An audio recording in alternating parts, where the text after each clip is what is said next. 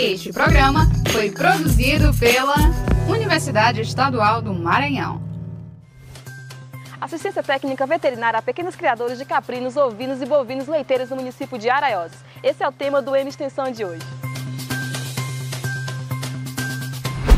No programa UEM Extensão de hoje, conversaremos com o professor Helder de Moraes Pereira. Professor, explica como é que surgiu a necessidade desse projeto e qual, quais os objetivos. Satisfação, Paula. Na verdade, esse projeto surgiu a partir de projetos de pesquisas que nós desenvolvemos naquela região do Baixo Parnaíba. Então, a gente trabalha com aqueles municípios e quando nós começamos a trabalhar no município de Araiós, nós começamos a observar o, o, o forte potencial que aquele município tem para caprino-vinocultura e para bovinocultura leiteira. Então, a partir daí, em conversas com órgãos que, daquele município, né, principalmente Secretaria de Agricultura, Prefeitura, é, a GED, a gente começou a tentar bolar uma ideia para trabalhar com os criadores daquela região, sobretudo os criadores que, que têm programa de agricultura familiar, pequenos criadores que precisam de assistência técnica. Então, a partir daí, nós começamos a, a bolar uma ideia de projeto para que a gente pudesse prestar assistência técnica para esses criadores. Então, casou certinho justamente com o Mais Extensão. Foi quando nós submetemos o projeto ao Mais Extensão e foi aprovado e nós começamos a desenvolver esse projeto ele conta com a participação de vários alunos, né? alguns bolsistas, outros voluntários. Né? Tem a parceria da AGED, do município de Araioses, a parceria da Secretaria de Agricultura do município de Araioses, é, parceria do Sindicato Rural. Então, todos esses parceiros nos deram apoio. O Mais IDH, o pessoal que trabalha no Mais IDH lá no município também nos deu um apoio muito bom. Então, o município de Araiós, ele é um município de baixo IDH, mas ele tem forte potencial para caprinovinocultura e para bovinocultura leiteira. Só para você ter uma ideia, a bovinocultura leiteira, toda a produção de leite do município é ido, vai para Parnaíba, com laticínio em Parnaíba e eles são praticamente carentes de assistência técnica veterinária. Então, dentro dessa, dessa ideia, desse protótipo de projeto, a gente começou a desenvolver esse trabalho. Com a realização desse projeto, o que, é que o senhor percebeu de diferença? É, quais foram os resultados?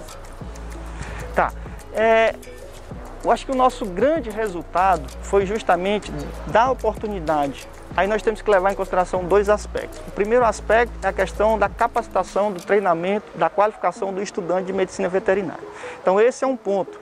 Nós conseguimos levar os estudantes de medicina veterinária a trabalharem a formação do médico veterinário de campo, que é de suma importância, que é um mercado de trabalho extremamente aberto para todo mundo, no estado como um todo. E segundo, dar àqueles criadores é, uma assistência veterinária, uma capacitação, mostrar para eles a importância do técnico na propriedade, do uso de pequenas ferramentas que têm um resultado é, extremamente satisfatório. Então, juntando tudo isso, né, foi que a gente é, teve como resultado principalmente isso. Dorinelson, como é que foi trabalhar nesse projeto? Sua experiência pessoal? Então, Paulo, é, Primeiramente, né, eu vim dizer que o projeto ele foi de grande importância, uma vez que eu pude botar em prática praticamente todo o conhecimento que eu vim aprendendo durante a graduação, na sala de aula, né, com os professores. E mas o mais importante foi manter o diálogo com esses, com esses pequenos criadores, que eu pude passar para eles é conhecimento científico, uma vez que eles puderam passar para mim o conhecimento empírico, que também é de extrema importância para a minha formação acadêmica. Mas eu creio assim que o ganho maior do projeto foi justamente a imersão que eu tive, né, social e cultural, é, com esses pequenos criadores, que de fato vai me ajudar muito na minha formação acadêmica, mas também na minha formação como ser humano. Eu vi que vocês fizeram uma maquete que apresentaram para os criadores. Mostra lá pra gente. Vamos lá. Então, essa é a maquete. Explica pra gente o que, é.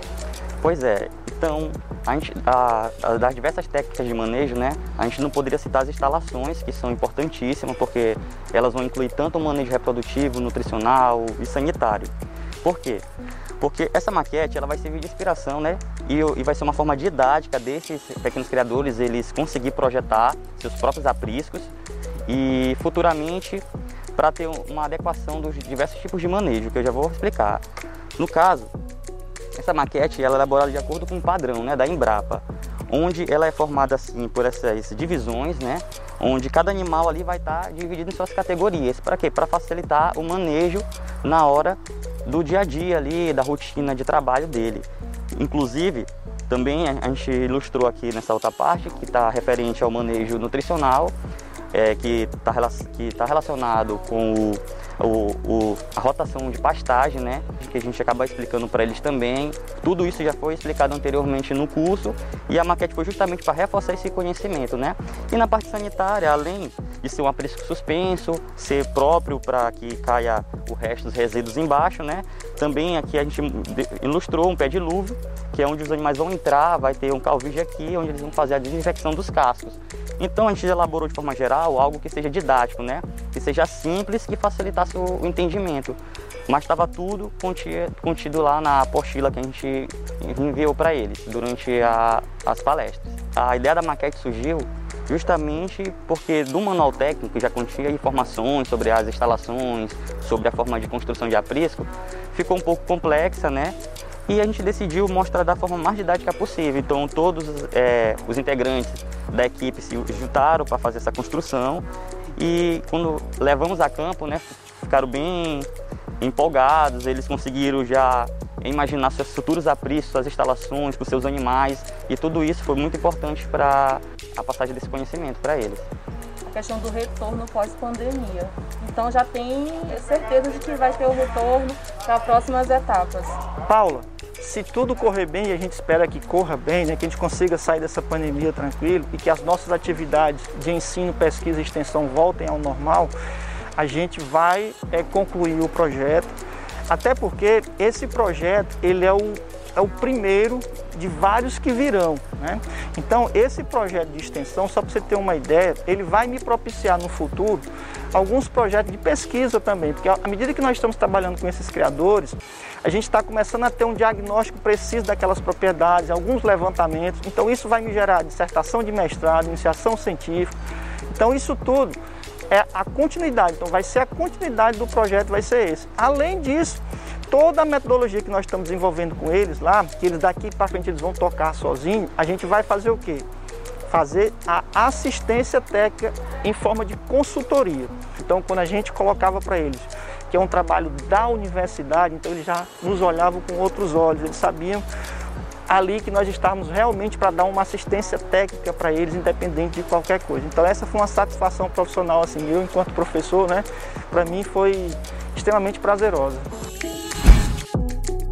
Quer saber mais sobre os projetos da universidade? Não perca o próximo EMA Extensão. Acompanhe também pelas nossas redes sociais, o EMA Oficial. Até mais!